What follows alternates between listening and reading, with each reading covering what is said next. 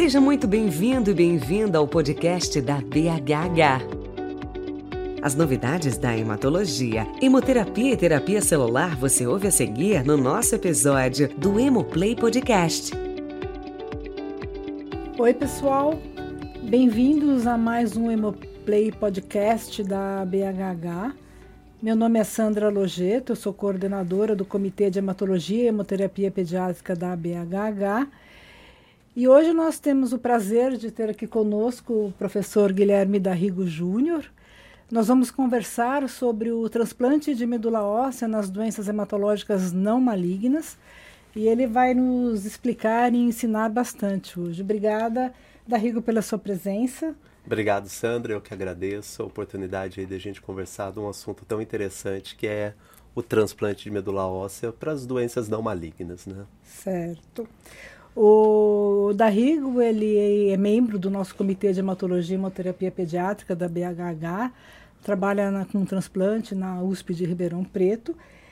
E começando a nossa conversa, é, o transplante de medula óssea, originalmente, ele foi desenvolvido para o tratamento das doenças hematológicas malignas ou de tumores sólidos, mas eu queria te perguntar, como surgiu a ideia de usar também esse procedimento nas doenças hematológicas não malignas? É, é interessante isso, né, Sandra? Como você comentou, o, o, a ideia do transplante para a ideia maligna, né, para as doenças malignas, na verdade, ele veio num contexto de agregar a quimiotoxicidade do tratamento. Então eram doenças de difíceis tratamento, a leucemia é o grande exemplo à época, né? Eram doenças resistentes à parte do tratamento. Então a ideia era aumentar a quimioterapia.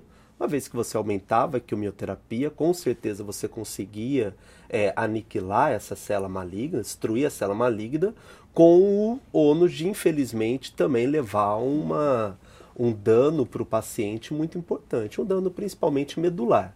Aí havia necessidade de você colocar uma nova medula para que ele conseguisse transpor essa barreira de citopenias importantes da série vermelha, da série branca, da série megacariocítica.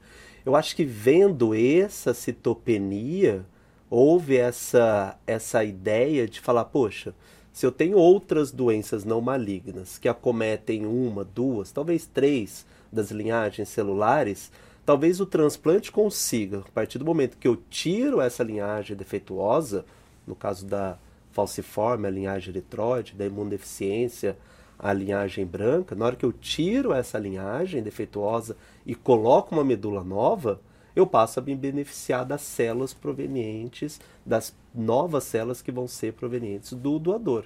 E aí eu acabo corrigindo esse defeito, que era um defeito único exclusivamente da, da célula progenitora, né? Eu acho que essa ideia, esse, esse entendimento, ele veio naturalmente com os primeiros transplantes, onde você precisou trocar uma medula por outra. A medula saudável, naturalmente, iam ter três séries saudáveis, já que a minha doença recai em uma dessas três séries, então faria sentido fazer isso. E o tempo foi mostrando que realmente deu certo. Foi uma é. ideia muito boa, né? Exatamente. E, e, só complementando, quais são as doenças hoje não malignas que se beneficiam do transplante de medula óssea? São várias, né? A gente, na verdade, são muitas doenças mesmo. A gente consegue, ou talvez seja até mais interessante, a gente dividir essas doenças em blocos, né? É, como eu estava falando das citopenias, talvez a gente consiga botar aí um grupo de doenças dentro das hemoglobinopatias, que talvez sejam um dos grandes carros-chefes da, do transplante para doenças não malignas, e aí falciforme, talassemia, as hemoglobinopatias instáveis. Um outro grande grupo que a gente tem também, que aí o pessoal da imuno vê muito mais que nós hematologistas, mas que a gente acaba vendo também, são as imunodeficiências primárias. E essa é uma doença que tem ganhado muito campo por conta do teste do pezinho. Então, uhum. Então, cada vez mais essas imunodeficiências estão entrando no teste do pezinho. Naturalmente, esses pacientes vão sendo mais diagnosticados precocemente e, consequentemente, vão ser pacientes que vão acabar vindo é, com uma indicação de transplante. Então, tem esse grupo da imunodeficiência primária. Provavelmente o carro-chefe aí seja as imunodeficiências combinadas, né, severas, os SCIDs. E você também tem os erros inatos do metabolismo, né? Você tem é, vários erros inatos, tem a osteopetrose também, que é uma doença. Ou seja, a gente tem várias doenças é, hereditárias que se beneficiam do transplante. As não hereditárias também, anemia plástica adquirida, a gente tem as falências medulares hereditárias, mas também tem as anemias aplásticas é, adquiridas, que quando a gente vai olhar até na, na nossa lista de prioridade, ela está em primeiro lugar. Uhum. Então, se você tem um quadro de anemia plástica adquirida e um doador aparentado, você passa na frente da leucemia, do falciforme, você passa na frente de todo mundo e passa na frente justamente pela altíssima chance de cura que você tem, né? Então, eu acho que são várias doenças, novas doenças estão ganhando espaço é, dentro desse cenário das doenças não malignas, outras a gente consegue é, tratar com outros tipos de modalidades terapêuticas, mas eu acredito que hoje, olhando para 10 anos atrás, com certeza o número de doenças é, aumentou bastante e tende a aumentar um pouco mais. Sim, em relação aos erros inatos do metabolismo que você comentou, né? Se a gente for abrir o leque. Nossa senhora, são várias de, doenças. Mas assim, tem alguma específica que se beneficiaria mais, se beneficiaria mais? É, qual, qual seria o princípio do benefício do transplante? Porque assim, a gente está pensando naquelas que têm alguma doença em alguma célula da linhagem hematológica, né? Como que funciona nos tem, erros inatos? Tem tem, são vários, né, como você mesmo mencionou, mas tem alguns que já são mais é, aceitos, inclusive estão acrescentaram recentemente aí na portaria, como a mucopolissacaridose, por exemplo. Então, Gaucher, MPS, a própria osteopetrose que não entraria, mas é, está dentro desse escopo, são doenças que muitas vezes você tem uma falha da produção enzimática. Então, uhum. na hora que você realoca uma nova medula, você acaba possibilitando uhum. que esse paciente venha a ter níveis é, adequados da, da produção da enzima e você acaba é, conseguindo transpor esse problema. O, os erros natos ele, eles têm uma particularidade muito interessante, porque, salvo exceções, na maioria dos casos, você tem o ganho a partir do momento do transplante, né? Então são doenças que realmente você precisa transplantar muito Precoce. precocemente, muito precocemente. Aí você às vezes não tem um teste do pezinho adequado ou tem uma dificuldade de diagnóstico. Então eu sinto assim, vendo colegas doutora Juliana aqui em São Paulo, doutora Carmen Curitiba, que trabalham mais com doenças é, como as doenças do Renato, que muitas vezes o paciente chama. Eu acho que a adenoleucodistrofia é o grande exemplo, né? Uhum. O paciente muitas vezes chega, mas já não tem mais aquele, aquela condição de transplantar, porque provavelmente passou o time, time. a doença evoluiu e, e, o benefício a partir daquele momento não justifica um procedimento. Uma neurológica Exatamente. mais importante. É, é. grande parte deles vão ter é. É, comprometimento neurológico, né? E, e infelizmente você não anda para trás no comprometimento neurológico. E no Brasil está tá sendo transplantado? No Brasil erros? transplanta os erros, a adenoneurodistrofia principalmente, né? É, é, infelizmente, muitas vezes você tem um diagnóstico secundário a alguma perda familiar. Uhum. Então foi o, o, tio ou um irmão, aí você acaba fazendo esse diagnóstico precoce num uhum. segundo acometido e aí você acompanha e consegue encaminhar, e os resultados são excelentes quando essas crianças, no caso da deonoleucodistrofia, cheguei com comprometimento neurológico, eles chamam de critério de Lois, né? Chega com Lois baixo, os resultados costumam ser, ser excelentes. Muito bem. Sempre aprendendo. vindo um pouco mais para a nossa realidade, até em termos assim de número de pacientes, né, que seria a doença falciforme, né? A gente tem um número grande de, de pacientes no Brasil.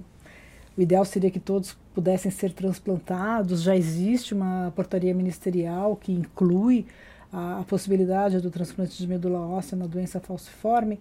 É, eu queria que você comentasse quais são os critérios hoje de, de inclusão para um transplante no paciente com doença falciforme?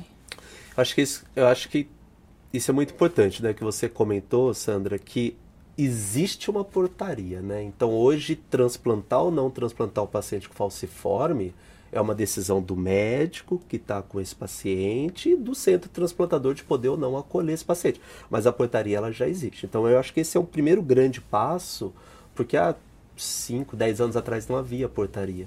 Então uhum. havia a impossibilidade de você levar esse paciente ao transplante. Hoje não, você tem a portaria. Você tem a portaria, você precisa selecionar os pacientes. Eu acho que isso que você falou é importantíssimo. Tem indicação. Não são todos os pacientes com falciforme que vão para o transplante, né? Uhum. É, a gente sempre conversa que são doenças não malignas. Então você não pode trocar uma doença crônica por uma outra doença crônica, às vezes pior, como uma uhum. doença do enxerto, algum Sim. outro é, efeito colateral da importante do transplante. Então existem indicações bem estabelecidas, a maioria delas recai no sistema nervoso central. A gente sabe que o paciente com falciforme ele tem chance importante de fazer um acidente vascular. É, fazendo um parênteses, fazendo uma propaganda, né? É. Tem, tem, agora a diretriz, o, o paper da, da nossa revista, da BHH, com profilaxia primária para VC, profilaxia secundária para VC, que foi liderado pela Sandra. Então a gente já tem essas recomendações. Então o que nós queremos é que o paciente não tenha um evento vascular. Mas pacientes que têm evento vascular, com certeza absoluta, são os que mais se beneficiam do transplante, porque a gente aprendeu que ter um evento é, por mais que você trate ele bem com hipertransfusão, com bom acompanhamento, ele tem uma chance uhum. grande de ter um segundo evento. Então, ele é um paciente síndrome torácica aguda, os adolescentes masculinos, priapismo, às vezes diminui muito a qualidade de vida. O paciente precisa tomar sangue toda hora, quando ele começa a alosensibilizar, ele precisa de sangue e já não tem mais sangue. Então, essas são as principais indicações, lembrando que essas indicações são para quem tem um doador familiar, quem tem um doador dentro da família. Então, se você tem um doador 100% compatível, geralmente irmão, mas enfim, um pai, uma mãe, 100% compatível, aí você vê se você tem indicações. Tendo indicação, é um paciente que com certeza se beneficia do transplante. Acho que isso é muito importante, porque às vezes as próprias famílias vêm, não, tem o transplante, uhum. tem a terapia gênica, eu quero fazer, né? Então a gente tenta explicar que não, tudo bem, hoje ele está bem, ele não tem uma indicação precisa, sei lá, mesmo que esteja em uso de hidroxureia, está super compensado, não tem nada. Então é, é sempre avaliando esse risco-benefício que você comentou. E aí, naqueles que têm indicação, né, como você comentou, teria que ser um familiar, um irmão, né, 100% compatível. E aí, o irmão pode ser traço falciforme, né? Como que entra isso? Essa é uma pergunta, né? As mães sempre falam assim, ah, mas eu tenho... É, é, eles, elas falam que comemora e deixa de comemorar na mesma hora. Porque, fala assim, ah, ele é compatível, mas ele é traço. Ser traço não é ser doente, né? Então, eles se uhum. comportam como é, um portador assintomático, é, carregador assintomático, mas eles podem trans... É, doar naturalmente a medula, não tem nenhum problema. O que vai acontecer é que o paciente vai tornar-se um, um traço falciforme, que a gente sabe que é uma vida normal, Sim. não tem grandes é, complicações. Então, ser traço definitivamente não contraindica o, a pessoa de doar a, a sua medula óssea. É, e até assim, fazendo um parênteses com a talassemia maior, né, que às vezes você também tem indicação do transplante, se o irmão é traço talassêmico, menor. É, é a mesma situação, né? Você vai, trans, você vai transformar o paciente numa talassemia menor que vai viver completamente normal. Exatamente, né? exatamente. É, assim, existe em relação à talassemia alguma novidade? Porque assim, eu acho que o transplante da talassemia é algo que já está mais estabelecido há mais tempo. Gostaria que você comentasse um pouco sobre isso na talassemia e se alguma coisa mudou? Tem alguma novidade? O que, que a, você faz? A, a, talassemia, ela, por N motivos, o, o falciforme a gente acabou de comentar cinco anos atrás, né? A talassemia, desde do início dos anos 2000, ela já é 2009, se eu não me engano. Ela tem uma portaria que regulamentou a indicação do transplante para anemia é, para talassemia.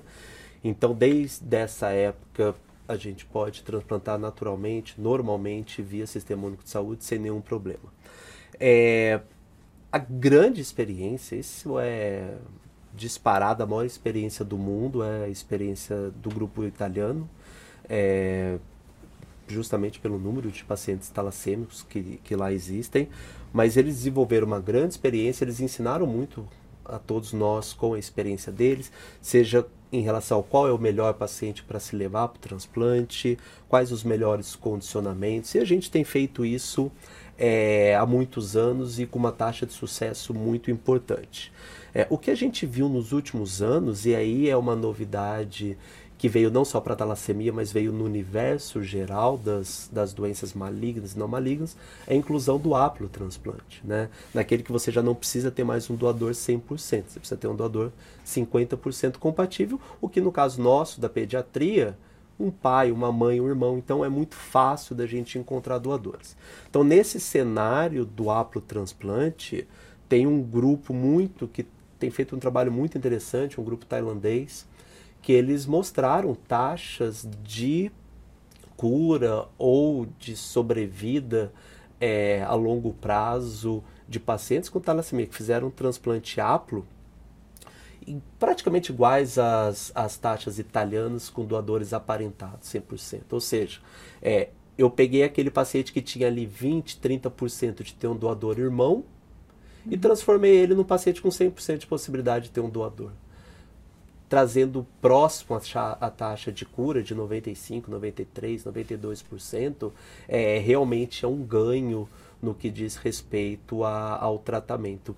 E, e, e, é interessante que o pulo do gato que eles deram não foi nem em relação ao, ao transplante em si, mas eles entenderam a talassemia, a fisiopatologia e trabalharam muito antes do transplante. Então esses ótimos resultados eles vêm de um tratamento precoce que esses pacientes fazem. Esses pacientes, dois meses antes do transplante, começam a fazer imunossupressão, fludarabina, corticoide. Hum. Passa um mês, fludarabina, corticoide. E aí chega para o transplante, a medula já chega mais ou menos. Né? E, e, a medula do talassêmico é uma medula super acelerada. Né? Hum. Então ela chega super fácil de ser destruída. E, e eu acho que esse foi o grande pulo do gato aí que propiciou essas taxas altíssimas de cura.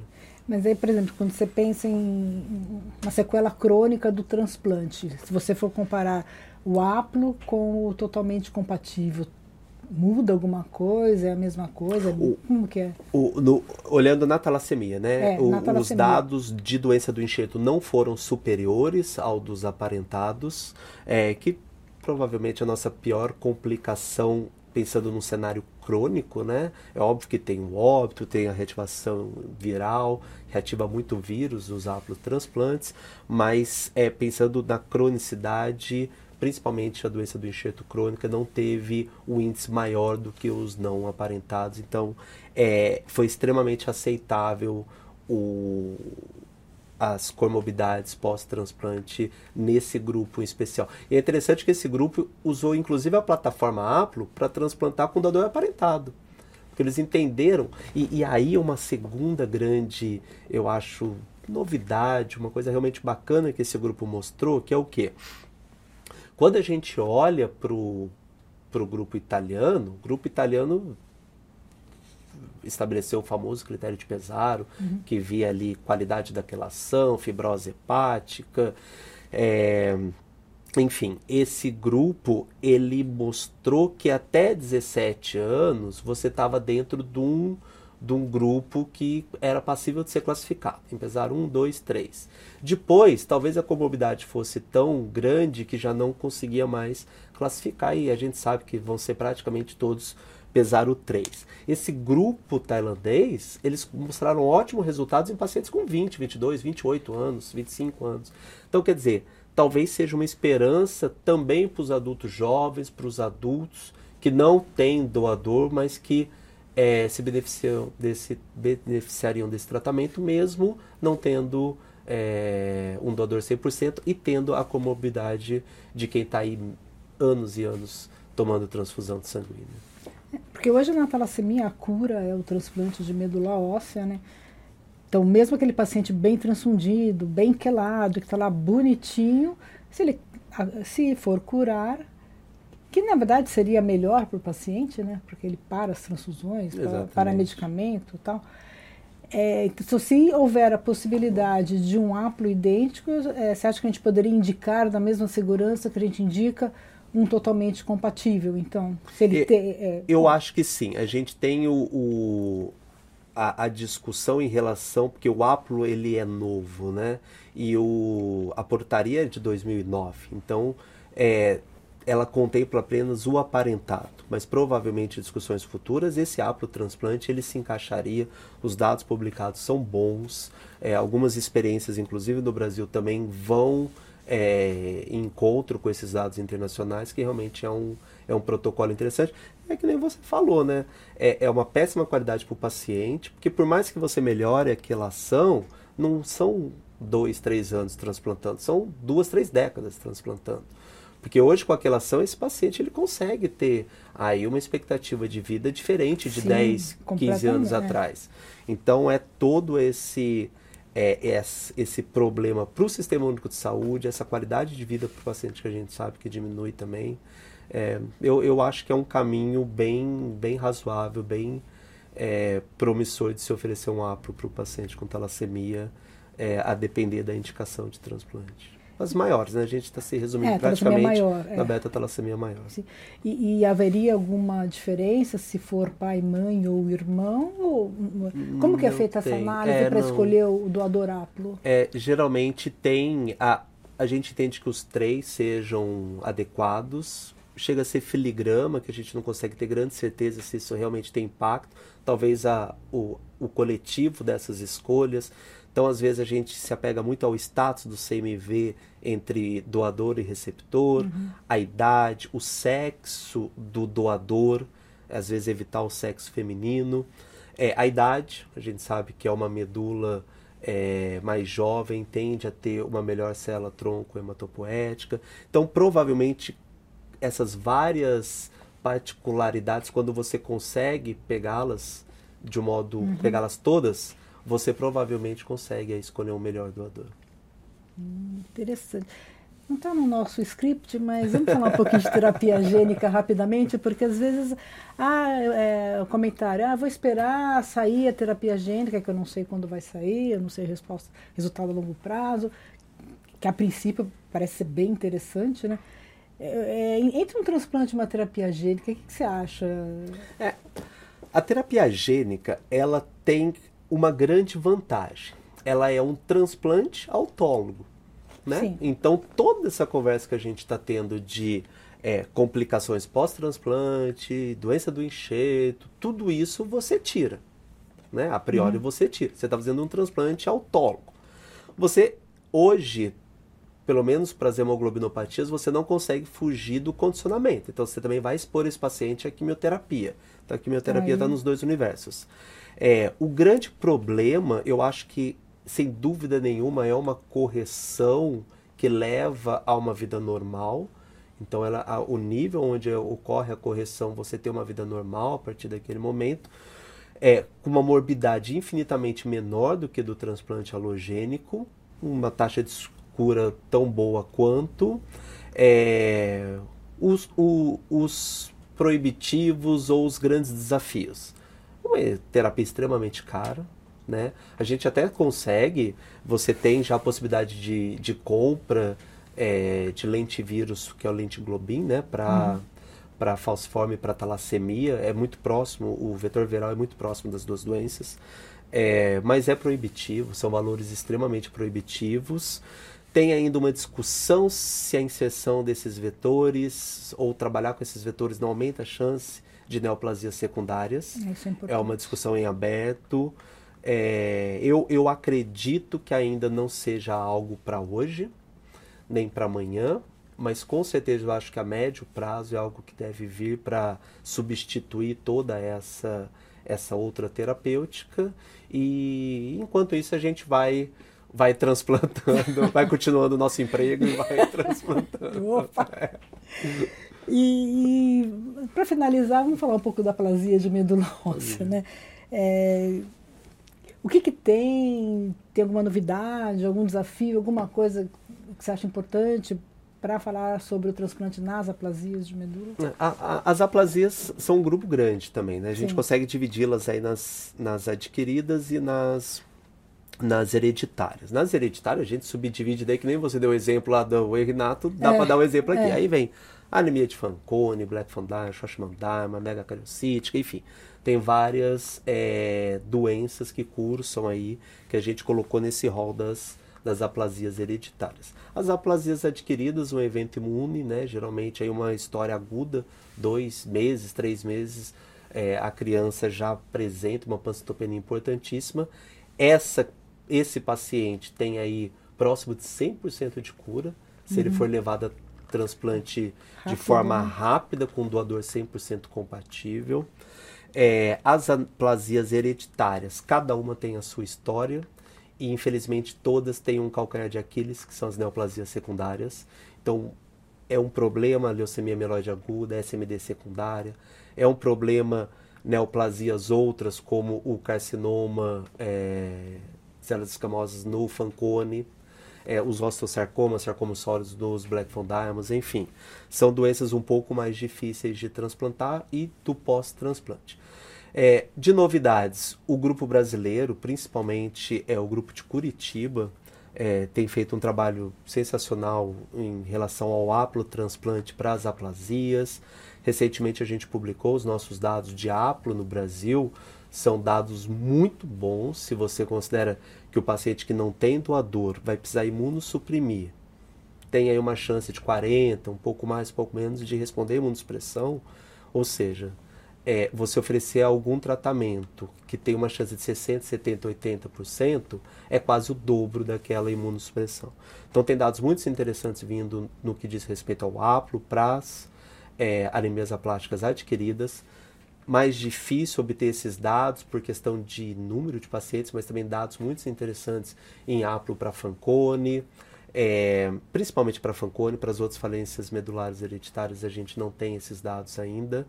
É, tratamento não transplante, também agora saiu recentemente um paper do New England mostrando o papel do trombopag, não é para criança pequena, mas talvez o adolescente, o adulto jovem, se beneficia muito de incluir o trombopag na, na primeira linha de tratamento, ali com a imunossupressão, mais o trombopag, mais é, ATG. Então eu acho que é, é uma doença que tem caminhado positivamente é, aí nos últimos anos. Eu acho que os dados são muito, muito interessantes. Eu estava lembrando agora que eu falei bastante de Curitiba, né? O chefe de Curitiba é o professor Pasquini, né? Uhum. É, que ensinou muita gente aí, se não quase todos, o, o transplante. E, e eu vi uma vez, e eu já sabia dessa história, que o professor Pasquini nunca aceitou que a gente falasse doenças benignas, né? Porque antigamente falava transplante para doenças benignas, transplantes para doenças malignas. Uhum. E não tem nada de benigno, né? Não. Então hoje a gente fala doença para doenças malignas, transplante para transplante doenças malignas, transplante para doenças não, malignas, né? Falar que um falciforme, uma talassemia, uma plasia é uma doença benigna, ele dava bronca com razão, né? Sim. A gente vai aprendendo, é. vai tendo experiência com o paciente, é, vai, é. corrigindo a terminologia. Mas assim, assim, pensando na aplasia, né? É porque é, mesmo os medicamentos que a gente usa para imunossupressão, muitas vezes a gente não tem acesso fácil no Brasil, certo? A timoglobulina, mesmo o trombopag. É, se, se, você for pensar, eu tenho o meu paciente agora com uma plasia grave, aquela medula, gordura pura. Eu não tenho um doador 100%, mas tenho um aplo você já indicaria esse aplo ou tentaria antes uma imunossupressão, mesmo que só com ciclosporina e corticoide? Porque o Curitiba tem um Sim. protocolo adaptado justamente pra gente, pelo acesso, né? E, e, e, isso que você falou é, é, é central, Sandra, porque a gente fica falando, falando, mas daí quem tá ouvindo fala assim, não, falar é bonito, mas eu quero saber onde que eu vou conseguir essa, o remédio. O remédio. Porque é. não tem, a gente pega mais da metade dos pacientes, fizeram só corticoide porque é o que tinha. Uhum. É, enfim, é uma opinião pessoal. O que a gente tem visto, o que nós aprendemos, é que existe aquela plasia de 500 neutrófilos, existe aquela plasia de 100 neutrófilos. Para mim, essa plasia de 100, 200 neutrófilos, esse paciente não aguenta esperar. Esse paciente, para mim, é candidato a haplotransplante. Ele chega, ó, anemia plástica dois, três meses, sem neutrófilo mantido. Se você for imunossuprimir, esperar quatro a seis meses a resposta da imunossupressão, a chance de você perder esse paciente é altíssima de é. infecção. Então, esse para mim. Ah, ele está com mil neutrófilos, 800 neutrófilos, está tá sobrando, é, tá, quase não está dando o critério diagnóstico. É, enfim, talvez esse vale a pena você insistir, né? Plaqueta, a gente sabe que plaqueta é temerário, mas 15, 20 mil vai entendeu? Reticulócito baixo é temerário, mas vai também com reticulócito baixo. Então talvez esse valha a pena imunossuprimir. Agora, 0, 100, 200 neutrófilos, eu, eu, eu pessoalmente estou convencido que é um paciente para transplante. Hum. Obrigada, Darrigo. Acho que a gente acabou não comentando sobre o aplo em anemia falciforme, mas também fazendo uma propaganda. Assistam o Hemoplay é. É, podcast específico sobre aplo transplante, com a doutora Adriana, brilhante, eu acho que vale muito é. pena mesmo. Aí vocês pod vão poder ter mais informações sobre o assunto e aqui a gente espera dar uma introdução no tema, né? Porque se for falar, a gente hoje, não termina. Não vai embora hoje. Você gostaria de fazer alguma consideração final, algum comentário? Eu acho, eu acho que é a, a, mensagem importante mesmo, Sandra, é isso que a gente tem discutido há muito tempo na, na sociedade, né? É indicar com precisão e uma vez indicado indicado com precisão o transplante para as doenças não malignas, que esse paciente tenha direito a encontrar um leito, né? Gente sabe que cada vez mais é difícil o leito para as doenças não malignas uhum. por conta das doenças malignas, que muitas vezes elas precisam passar na frente, passam na frente. A gente tem uma, uma baixa taxa de leitos no Brasil para transplante uhum. de, de crianças, uma alta taxa de pacientes com leucemia sendo bem tratados e tendo condições de chegar para o transplante. Então, acho que o nosso esforço como sociedade tem sido nesse sentido de trabalhar não só a indicação, a orientação ao colega, mas também a ajudar a encontrar um leito, ajudar a criar leitos. Eu acho que talvez criar seja a palavra melhor, né? Uhum. A gente precisa cada vez mais criar leitos para começar é, a acomodar todos esses pacientes que têm indicação de transplante. Tá bom, muito obrigada. Eu que agradeço. Fico muito contente que você está aqui. Muito obrigada a vocês e vamos continuar com novos assuntos em próximos podcasts. Obrigado. Tchau. É um prazer ter você ainda mais perto da BHH. Com acesso a muita informação sobre as especialidades e diversos temas pertinentes na voz de quem entende.